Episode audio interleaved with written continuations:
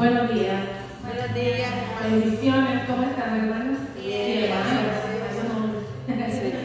¿Cómo les va? Bien. Bienvenidos a todos. Bendiciones a los que nos miran por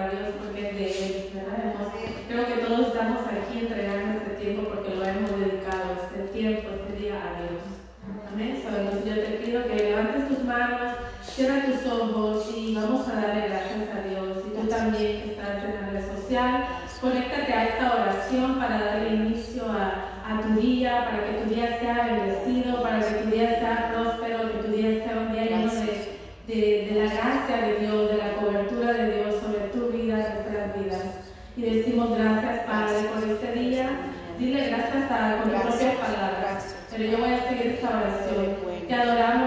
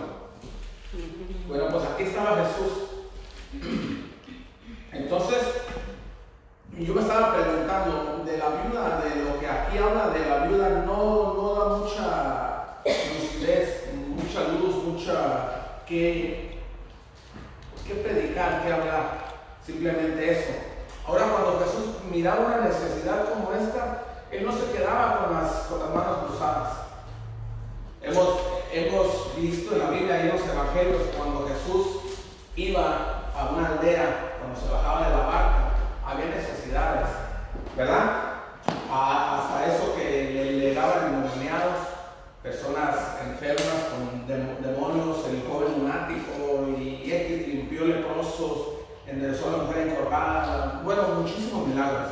Amén. Entonces él iba a. Él, hizo el trabajo simplemente poquito tiempo.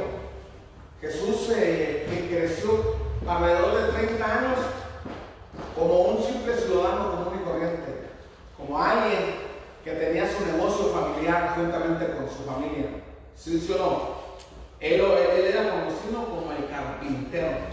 Como usted, yo no sé cómo se ha conocido, cómo se ha conocido su oficio que tiene.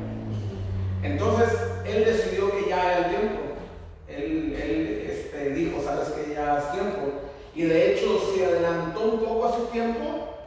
Estaba, inclusive yo había hablado de esto y he escuchado, hasta hemos escuchado aquí, tenemos trayectoria, los que estamos aquí, que tal vez quien está escuchando también ahí y recordemos que el primer milagro de Jesús, ¿cuál fue?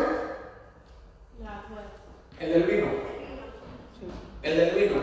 Entonces él dice que ella había reclutado, ahí dice la palabra que ella había reclutado a sus discípulos, a la gente que si es para mí, tiene que ser por favor. Ella había reclutado a la gente. Entonces dice que fue invitada a una pachanga, a una boda, ¿sí o no? Sí, y ahí sabemos todo lo que aconteció. Lo que pasó ahí es de que él, siendo respetuoso con su mamá, él no quiso avergonzar a su mamá. En la cuestión de que le dijo Jesús, ya no hay mismo. ¿Qué tienes conmigo, mujer? Le contestó.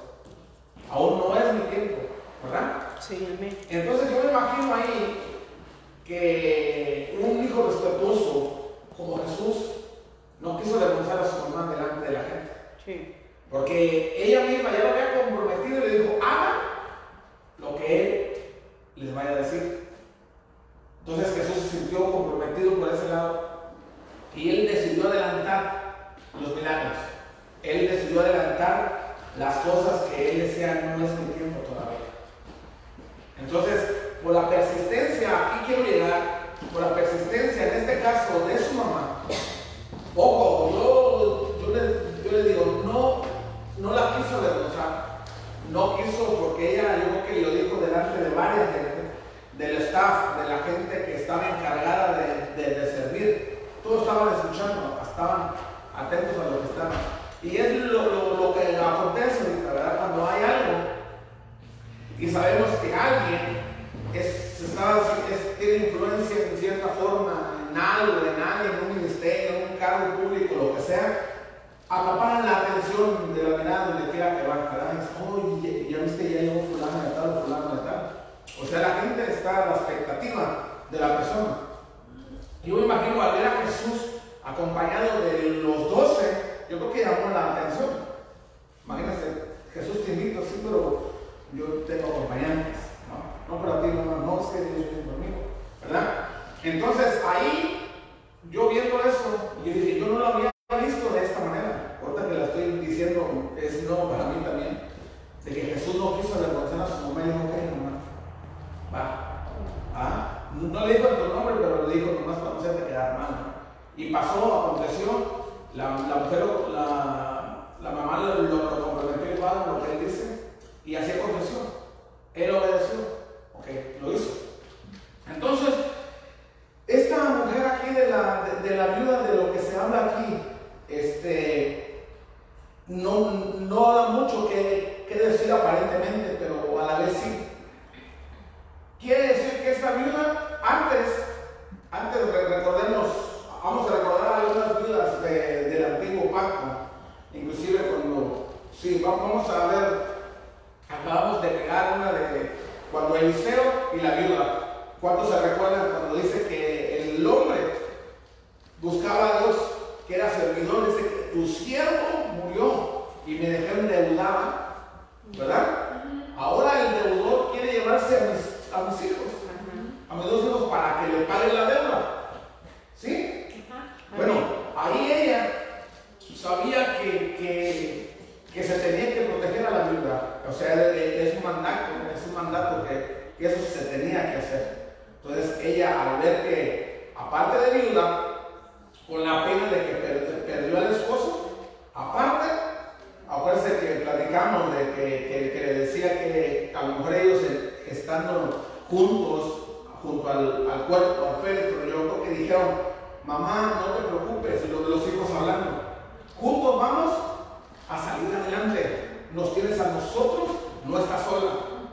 Entonces cuando llegan los, los que el hombre lo, falta de conocimiento, de entendimiento, de sabiduría, lo que sea, la deuda, ahora sí es, hey, venimos por esos muchachos, para que vamos a trabajar, para que trabajen y produzcan todo lo que Él nos debe. No, pero ya, ella no le importa. Aquí hay una cláusula que decía, si se morían los familiares, tienen que pagar. Si es que cuando se firma un contrato, ven letras bien chiquititas, esas dicen cosas muy importantes, muy interesantes, que lamentablemente está a favor del que está haciendo el préstamo o de la casa, del carro, lo que sea. Lamentablemente el perjudicado es el que va a pedir el préstamo. Entonces, las letras chiquitas, así, decir. Yo creo que le decía, ¿qué tienes que te avale? Y bueno, tu siervo no tiene nada, pero tengo unos hijos que pueden trabajar si yo llegara a faltar. La mujer no sabía eso, ¿verdad? Esa viuda fue y le dijo, cuando le dijo, Eliseo tu sierva nada tiene, solamente una vasija ahí. Pero el punto no es ese. De, eso ya hablamos. A lo que voy es de que Dios siempre tiene control y tiene gente disponible, donde quiera, que esté escuchando, que está orando y recibe instrucciones de parte de Dios y les dice a alguien que también está doblando rodillas en algún lugar porque tiene una necesidad. No necesariamente no tiene que ser una mujer viuda, pero en este caso nos, nos hemos enfocado un poquito más en las viudas. Y ya vamos a ir a la otra viuda, a la de Zarepta, que es de las más famosas, que ya hemos conocido. Realmente cuando se habla, nosotros los predicadores, siempre cuando se habla de algo así es porque va a estar el dinero involucrado, porque ahí se va a pedir una, ofe- una ofrenda, lo que sea, siempre por fe y todo eso. Y está bien, pero en este caso no es el caso. Entonces, si, si nos analizamos usted y yo en los evangelios, hay mucho, mucho relacionado con enfermedades, con echar fuera demonios, libertad y dinero también. El dinero está envuelto porque Dios sabe que nosotros le batallamos por ese lado. ¿Sí o no? Entonces, siempre, siempre dice que el amor al dinero no tenemos que tener a enfocarnos tanto. O sea, Dios habla mucho y sabes que yo soy el dueño del billete, de la lana, de la, de la plata, de todo. ¿Verdad? Siempre hay eso. O sea que, que el dinero siempre está envuelto. Y algo de- del dinero es como a Zafira, este, Ananías y Zafira tenían una heredad. La vendieron, vieron el dinero, sacaron una parte. ¿Qué pasó? Ya sabemos el final. De saqueo, el joven rico, saqueo también. Señor, todo lo que tengo, te lo doy, se lo doy a los pobres.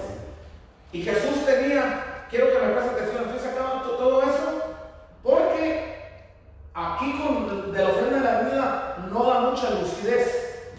Es, es por eso que analizando los otros casos anteriores podemos llegar y concluir aquí donde ese es el, lo medular del mensaje. Aquí, en Marcos 12. Pero volviendo al tema, entonces todo va relacionado con el dinero que es necesario. No es indispensable, no, pero es necesario. ¿Verdad? Indispensable solamente Dios. Amén. Ah, Amén. Así es de que el dinero ayuda, sí ayuda.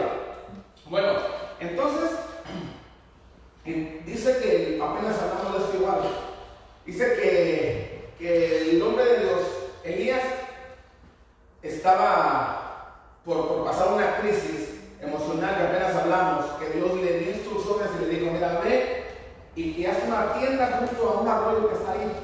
No te preocupes por el comer, porque yo voy a mandar a quién. Acabamos de hablar de eso, acuérdense.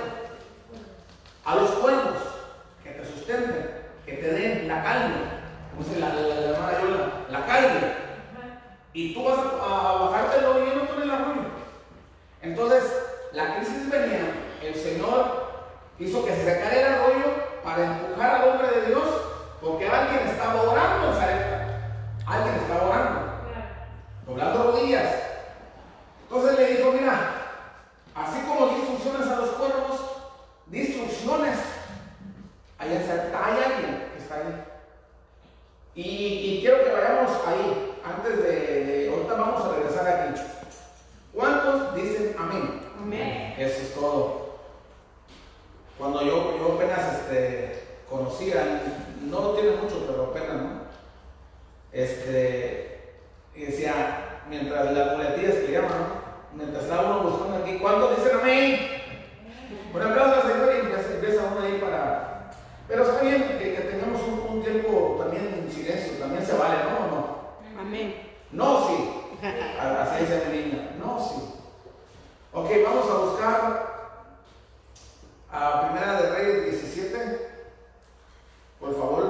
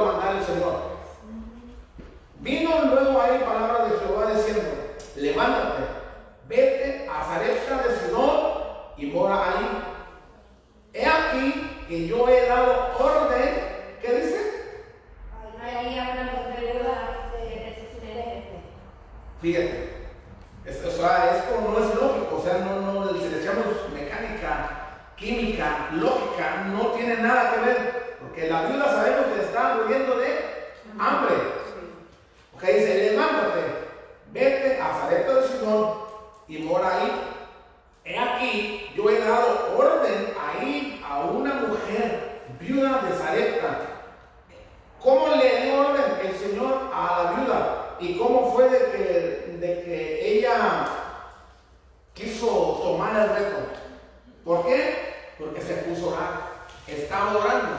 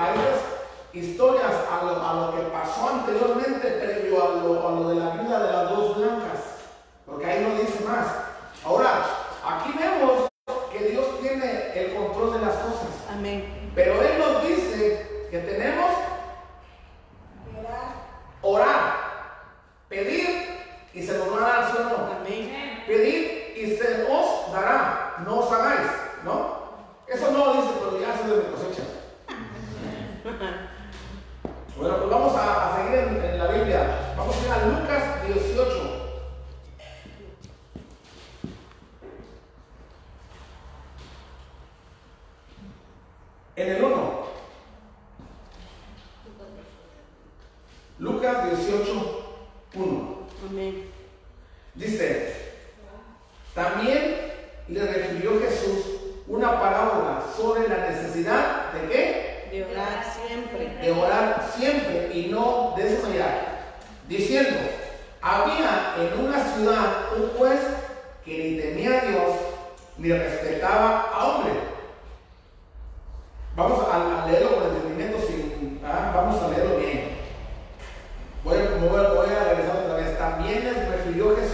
una parábola sobre la necesidad de orar siempre y no desmayar, diciendo, había en una ciudad un juez que ni temía a Dios ni respetaba a hombre. Había también en aquella ciudad una? Viuda. Una viuda la cual venía a él diciendo, hazme justicia de mi adversario. Y él no quiso por algún tiempo. Pero después de esto dijo dentro de sí, aunque ni temo a Dios, ni tengo respeto a hombre, sin embargo, porque esta duda me es molesta, le haré justicia, no sea que viniendo de continuo me agote la paciencia. Y dijo el Señor, aquí acabó ya de la, la parábola de Jesús, lo que le estaba diciendo. Entonces en el 6 dice, y dijo el Señor, oí lo que dijo el juez injusto. ¿Acaso Dios hará justicia. ¿Acaso Dios no hará justicia a sus escogidos que clame, que claman a Él de día y de qué? Y de noche. Él está preguntando a los que estaban con Él ahí. Dice, ¿se tardarán en responderles? Os digo, la clave está aquí, os digo que pronto les hará justicia. Pero cuando venga el Hijo del Hombre, hallará fe en la tierra. Mm. Él, él mismo preguntó, si va a haber fe en la tierra. Entonces, ¿por qué, por qué, por qué diría el Señor? Os digo que pronto les hará justicia, pero cuando venga el Hijo del Hombre, hallará, hallará fe en la tierra. Entonces, cuando, cuando nosotros queremos algo, queremos ver algo para tener fe. Pero a mí la palabra me dice que la, que la fe es un fruto del Espíritu. Entonces Jesús no vino para sanar a las personas del mundo, sino para sanar el alma. No necesariamente, estaban ya ahí, lo, lo sanaban. Pero lo que le importaba, acuérdense que a, Dios le, le, le interesa el corazón. Él conoce los corazones, ¿verdad? Amén. Así de que él no necesariamente,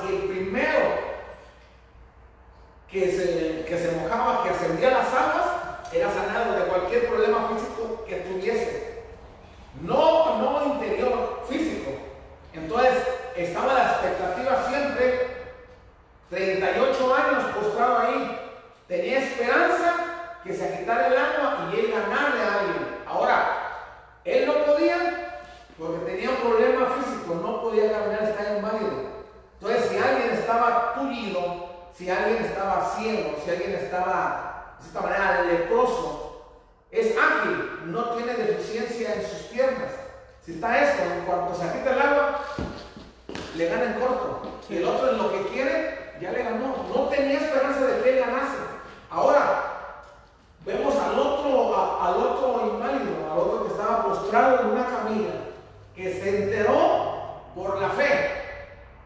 Él no había, él no había tenido un encuentro ni un milagro de él. Simplemente por la pura fe. No había un milagro todavía. Entonces él no esperó a que, a que un milagro él viera o fuera parte de un milagro para creer. Ella tenía la fe porque tenía el fruto del Espíritu, porque había conexión. Él se enteró que Jesús estaba en una casa Entonces, ¿quién lo llevó a, a ese hombre inválido? Sus cuates, sus cuates, como dice Chabelo. Entonces sus amigos, él habló, él dijo, ¿saben qué? Yo tengo una necesidad física. Mi interior está bien. ¿Ah? A lo mejor no, no es que el hombre haya alardeado con, con sus cuates, no. Pero necesito un milagro. Señor, yo necesito un milagro. Transforma mi vida, mi estado. Hace tiempo que no veo la luz del día. Entonces le digo, muchachos, vayamos. Me enteré que ese hombre maravilloso va a estar en cierta casa. Llévenme, por favor. Claro, los cuates, los amigos, ahí se ven. Sí, Ahí se ven. Entonces, ¿qué le dijeron? Vamos. Cuando llegaron ahí, estaba lleno la casa. Sí, amén. La multitud no había ni por dónde. Quien se le ocurrió la idea de hacer un hoyo fue al que estaba interesado en sanar. Él no le importó que estuviera llena la casa. Dijo, ¿saben qué? Una estrategia, muchachos. A mí me interesa caminar. Yo estoy buscando mi milagro. Y yo sé que si yo voy a, ese encuentro con ese hombre, él, a mí, me va a sanar. La fe de él que tenía, sin ningún milagro todavía. Él había escuchado y eso convenció, tenía la certeza, la seguridad de que ese hombre iba a hacer la diferencia, ese encuentro divino, ahí se iba a hacer. Todo lo contrario a aquel hombre que estando en el agua ahí y así, él no pudo tener un amigo, hey, aviéntame, aunque sea no me lleves. ¿A dónde? Como sea llegar. 38 años. Y el otro hombre no, dijo, ¿saben qué no? Yo no puedo escalar ahí, pero ustedes me van a subir. Hicieron un, dice ayer mi tierno hoyo. Un hoyo y lo, por ahí. Si lo vemos así, al decir es una falta de respeto, pues es una incoherencia, pues, o sea, ¿cómo? Pero así era el grado tal de que el hombre quería ser sano. Al ver eso, Jesús dice que se maravilló. Para que usted y yo podamos maravillar a Dios, se ocupa que sea algo de que le impacte, aleluya. O sea, Dios es Dios. Sí, amén. Para que me impactó sí. su fe, como la de aquel hombre. Amén. Aleluya. De cierto, cierto digo que no hay fe nunca ¿eh? como este hombre sí. que ni siquiera es judío. Sí. Aleluya. ¿Saben quién es? El centurión. Uh -huh. Entonces cuando, cuando bajó ese hombre y le dijo, tus pecados te son perdonados. Ni siquiera le dijo, sí, de la deficiencia que él tenía. Y el otro hombre, él iba realmente a que lo sanara, que lo hiciera caminar. Porque a lo mejor quería jugar fútbol. No sé, ¿ah? no sabemos. La Biblia tampoco dice. Entonces, cuando dice que causa de los que estuvieron maquinando, los que caminaban en sus corazones, le decía, ¿quién es este hombre? ¿Quién se cree el que está perdonando pecados que ni que fuera Dios? Entonces, por causa de esos aquellos hombres religiosos que estaban siempre al pie de Jesús, lo increíble es que estaban al pie del maestro, siempre, siempre que él estaba, pero no creían en él, eran sus adversarios. Sí. Entonces, porque ellos caminaban en sus corazones, ¿quién es este hombre? Para que me escrito ustedes están pensando así, levanta tu lecho para que eres sano. En mi nombre. Y se levantó el hombre, es lo que buscaba. Ahora, Jesús primero se enfocó en el interior y dijo, tus pecados son perdonados. Sí, amén. Y por causa de aquellos que siempre estuvieron ahí, dijo, ah, sí, para que veas, el hombre tiene protección aquí en la tierra. A ti te digo, levantados no salgáis y vete a jugar a la cascarita. ¡Ah! Ese es el, el, el, el, Señor, entonces, él sabía que los milagros no, no producen fe. Lo que vemos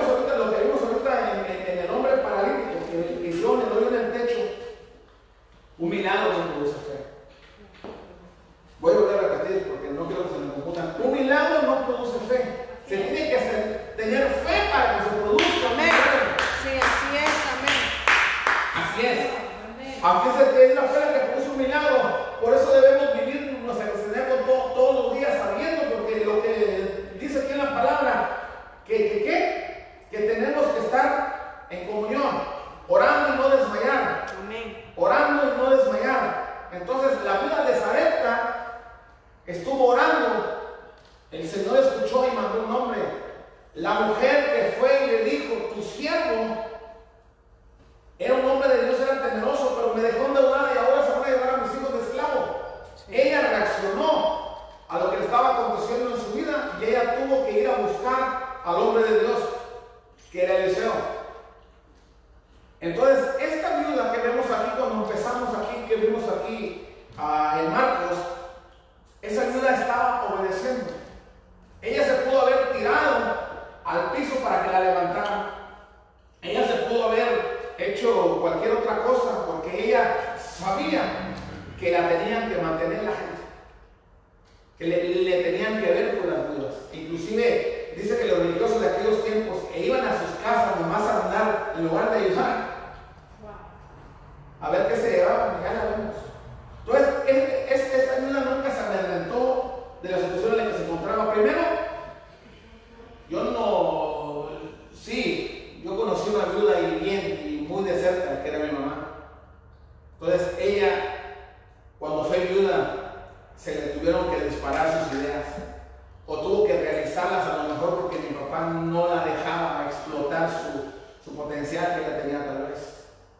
Entonces, lamentablemente así es en nuestros países, yo no sé si aquí, pero mi papá no la dejaba ir por el mandado de todo. No sé si por celos o lo que sea, porque así le invocaron a él y así se fue su tradición. Entonces mamá nomás se dedicaba así, le, bueno, me, cuenta mi, familia, mi papá, como éramos, yo, yo no estaba con él, pero que eran muchos de mis hermanos, y les agarraba con un hilito y de cada color sabía qué color era cada uno de ellos y le medía el pelo así se iba y le pedía sus guarachos, su calzado de ellos. o sea, el, color, tú eres azul, así como lo de Pachis, azul, blanco, amarillo, verde, ¿no? ¿Se acuerdan del Pachis? ¿No? ¿Cuántos sí. sí. Bueno, yo soy de Pachis para acá, ya de para allá ya no. Entonces dice que así le hacía y se iba, agarraba el hilito, lo medía, ah, este es el medida, quiero uno de este, uno de este, y ya sabía para qué Entonces, cuando faltó mi papá, mi mamá se vio en un aprieto, dice, cuenta que abandonó donde estábamos porque amenazaron por matar a la más grande de mis hermanos, tenía 14 años, y lo, lo, lo para acá porque lo querían matar por X problemas que tenían allá en la familia de mi papá. Entonces, mi mamá se, se vio en aprietos. Entonces, le ayudaron a su familia, mi tía Celestina, que Gloria esté mundo también, le ayudó. Entonces, esta ayuda, sin importar que ella tenía que ser ayudada, ella quería cumplirle a Dios. Ella no se tiraba a llorar con Magdalena en una, ahí, en una plaza, decía, ay Señor. Ella iba y decía, ahora, ¿por qué? A mí me, me da este, no sé si usted, pero a mí sí me da este, ver cómo Jesús se, se pone a, a estar este, observando.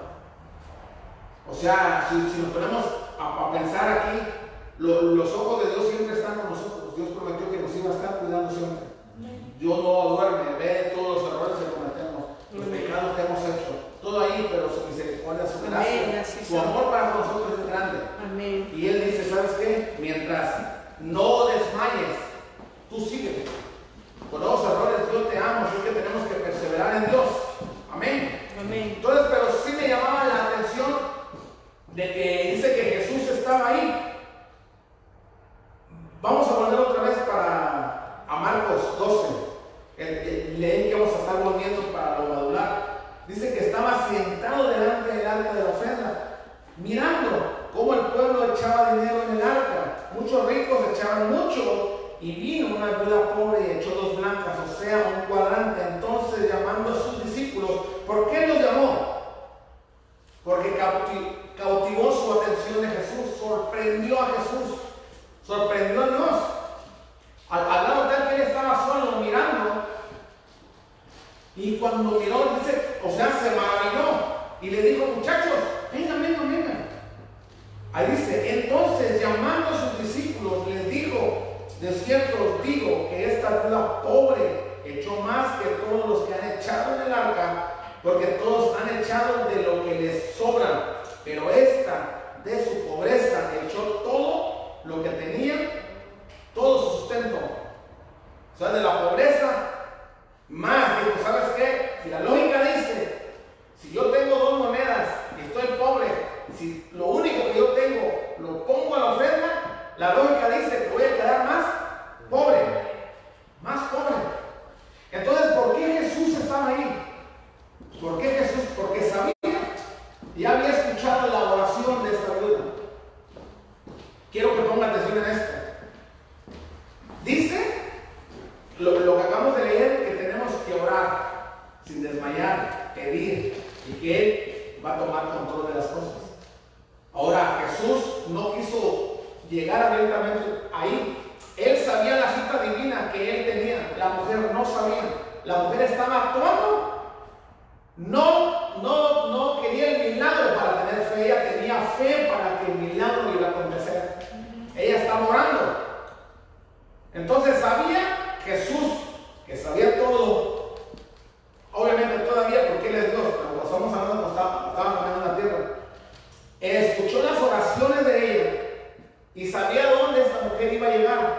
Lo que estaba haciendo Jesús, el frente que estaba viendo ahí, Él no estaba viendo para criticar, Él estaba viendo porque aquí iba a llegar la mujer.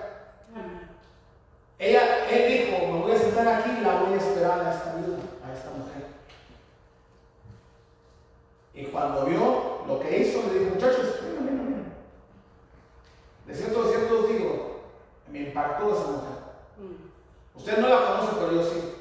Amén. Hablando de Dios, hablando de Jesús. Sí, amén. Ella es pobre de lo más pobre, de lo más pobre. Pero ella sabe, ella tiene la certeza, la fe y la seguridad que ella le va a cumplir a Dios y Dios se va a encargar. O sea, yo, diciendo a los discípulos, yo me encargo de ella. Ahora, ¿por qué Jesús tenía tesoreros? ¿Por qué Saqueo le dijo, hey, yo soy millonario? La mitad de mis bienes se lo doy a los pobres. En cierta manera se lo dio directamente a Jesús. Para que en ese momento el que lo traicionó era el, que, el encargado del moral, el encargado de la cuenta de banco. Él era. Entonces cuando había una necesidad como esta, Jesús no le hacía así, pum, porque Jesús no era mago. Conviértete dinero, no. Le dijo, hey, nosotros estamos aquí para proveer. Saca y dale la viuda. Eso ya no está ahí. Eso no está ahí, pero usted, usted, póngase a pensar. De modo que es de modo que era Jesús ahí en los evangelios, de lo que habla y lo que dice. ¿Usted cree que, que se fue nada más Jesús sin, sin hacer nada por ella? No. Estuvo ahí porque él quería ver a la mujer en acción. Y la mujer accionó y activó. Los cielos se movieron. Pasó lo que aquel hombre hizo que descendiera Dios de su trono y se, y se pusieron una salsa ardiendo. Aquel hombre que acabamos de hablar de él, que fue un asesino que no calificaba para la gente, era un prófugo. Así como tú a lo mejor te sientes por los errores que cometes todos los días, que cometemos todos los días, y de repente estamos excluidos de la, del amor de la misericordia de Dios, del reino de Dios, del reino de los cielos. Pero Dios dice ahí que Él mismo dejó el trono, lo acabamos de, esa charla fue la pasada, acabamos de hablar de eso, que Dios mismo, dejando el trono, Él mismo vino y le dijo, Moisés, Moisés. O sea, capturaron, capturaron la atención de Dios al lado tal que dejó el trono y pasó así. Así pasó con la viuda. Capturó tanto la atención, las oraciones de esta viuda que él mismo, Jesús, dijo, yo quiero estar presente ahí y quiero verlo esto en vivo y en directo. Y le digo, muchachos, ella de toda su pobreza dio todo lo que tenía. Ahora yo me voy a encargar de ella, nos vamos a encargar de ella. Entonces eso mismo ocasionó, eso mismo ocasionó que Jesús, donde iba, tenía que activar la fe de la gente.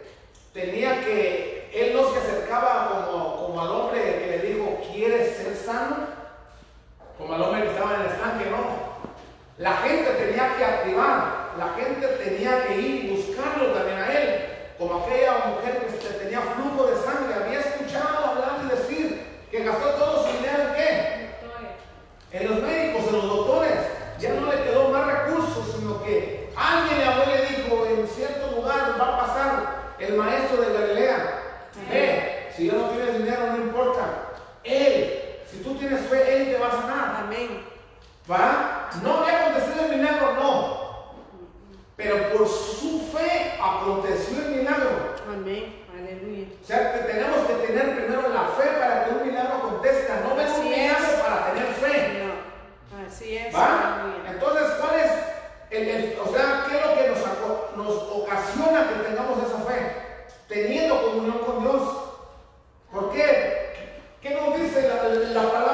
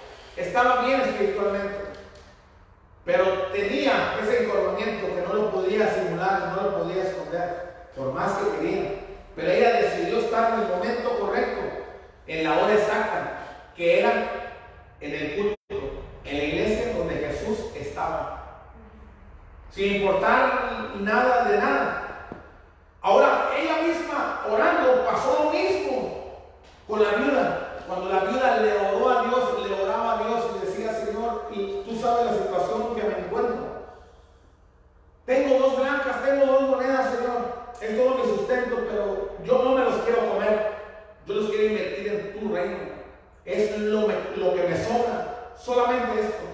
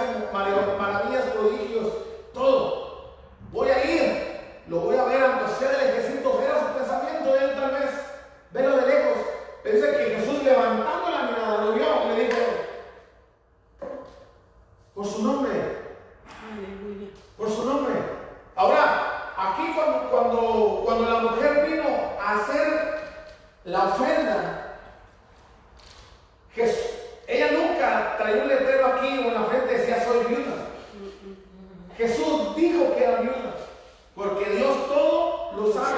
Amén. Le dijo, venga, esta viuda dio, él ni siquiera vio las monedas, porque él es Dios. Él sabía, aleluya. Él sabía. Sí. No, él hacía un papel, lo hacía así cuando que vamos a, dar un dólar que le empuñamos para que no se vean así. Que... él sabe cuándo se pone. Sí. Ah, Y hasta abajo. Hacia la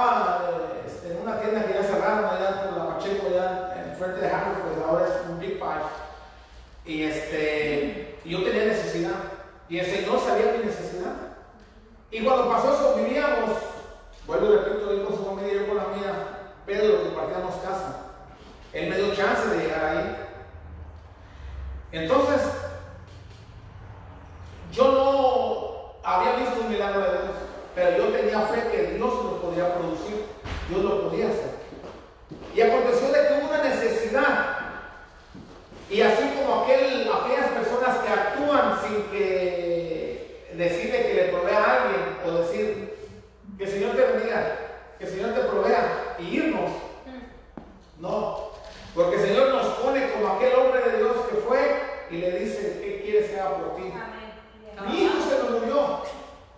El paquete es grande. Él no sabía qué hacer. Entonces cuando se murió, él nunca había pasado por eso, Elías. Y le aconteció también a, a Y pasó y buscó hacerle el Señor y oró con él y se acostó y lo levantó, se, levantó. Porque lo oró, ¿qué hago pues? Le, le, dio instrucciones y pasó.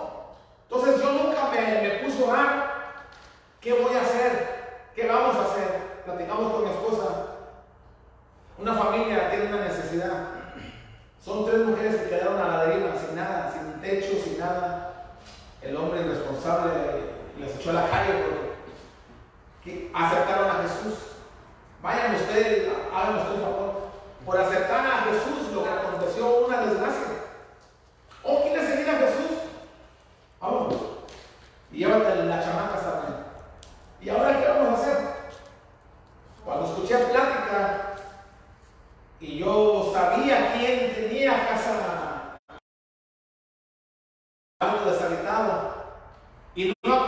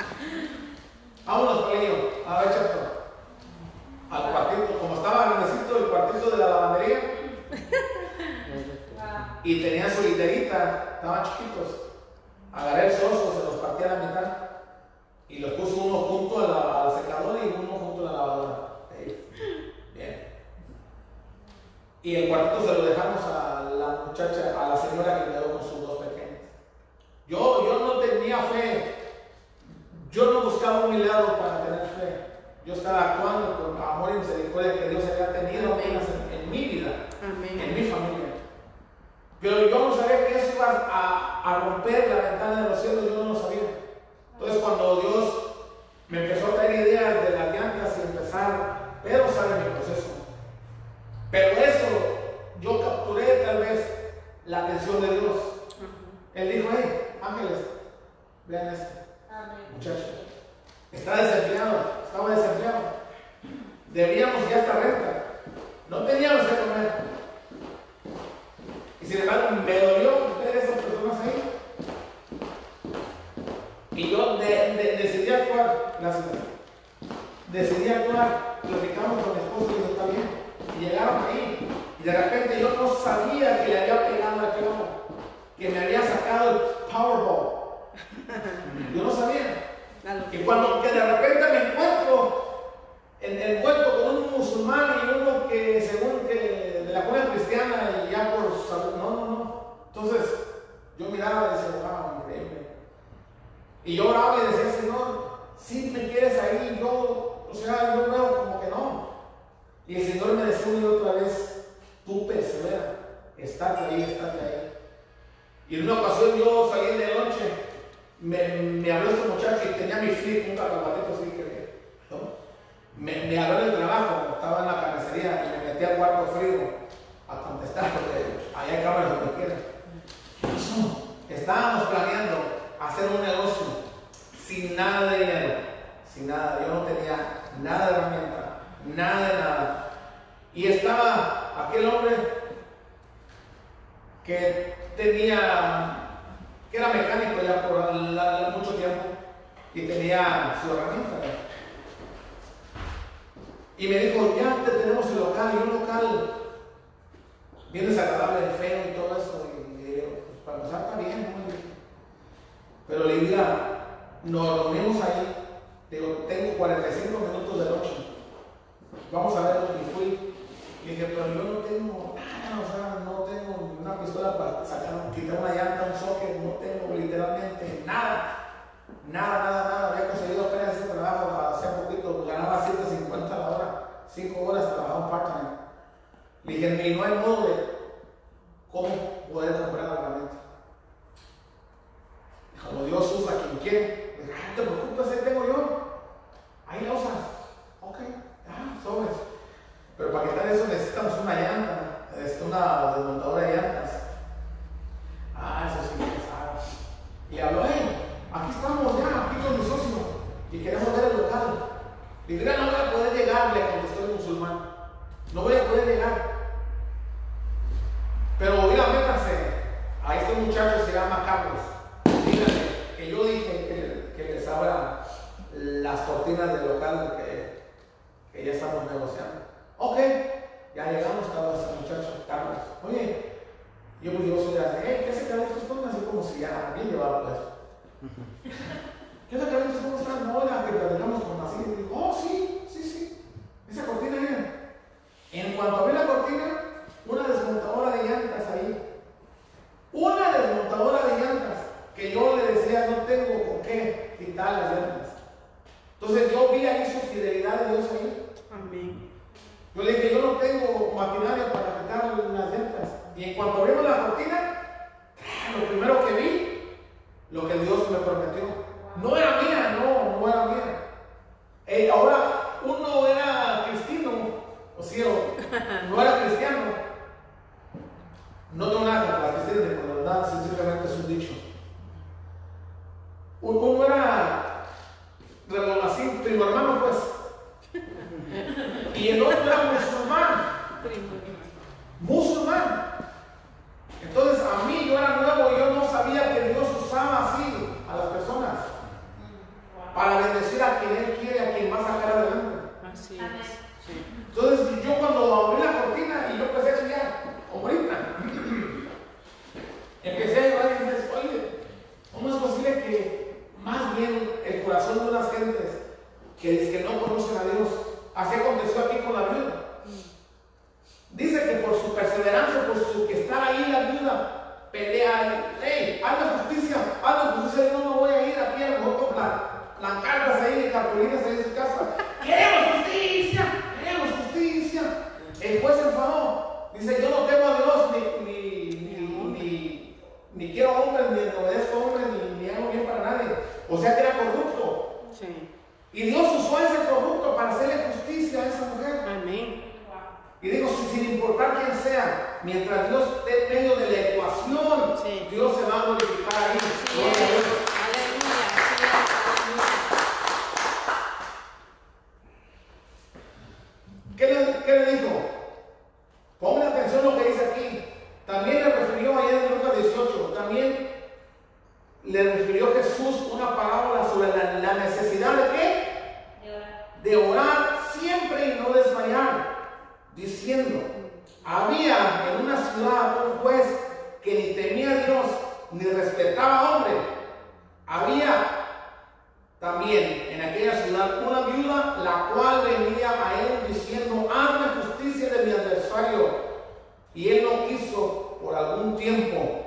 Pero después de esto dijo dentro de sí, aunque ni temo a Dios, ni tengo respeto a hombre, sin embargo, porque esta viuda me es molesta, le haré justicia. No sea que viniendo de continuo me agote la paciencia. Y dijo el Señor, Oíd lo que dijo el juez injusto. ¿Y acaso Dios no hará justicia a sus escogidos que clamen a Él de día y noche? ¿Se, se tardará en responderles? Os digo que pronto les hará justicia, pero cuando venga el Hijo del Hombre ha- hallará fe en la tierra. Eso es lo que Dios quiere, lo que Jesús quiere, que tengamos fe, que, lo que aquello que, que estamos expectantes a que pase va a acontecer. Va a acontecer, pero aquí dice que la clave es estar Perseverando, orando. Perseverando, consistente, consistente, perseverando, perseverando, perseverando, que no pasa nada. Señor, Señor, en tu nombre, Padre, en el nombre de Cristo Jesús. Y dice que si un juez injusto que no tenía a Dios y era, y era este, que no respetaba a la gente, o sea que era que lo sobornaban y todo eso, y él, él- se iba de acuerdo a quién pagaba más, y ahí el veredicto final él lo daba. Ahora, dijo, bueno, si eso hizo él, ahora Dios no lo puede hacer para ustedes. No necesita usted estar, no necesita ser viuda, no necesita ser viudo, no necesita nada, simplemente que clame a Jesús, que clame a Dios y él va a responder. Es una garantía, pero tenemos que tener la certeza, la seguridad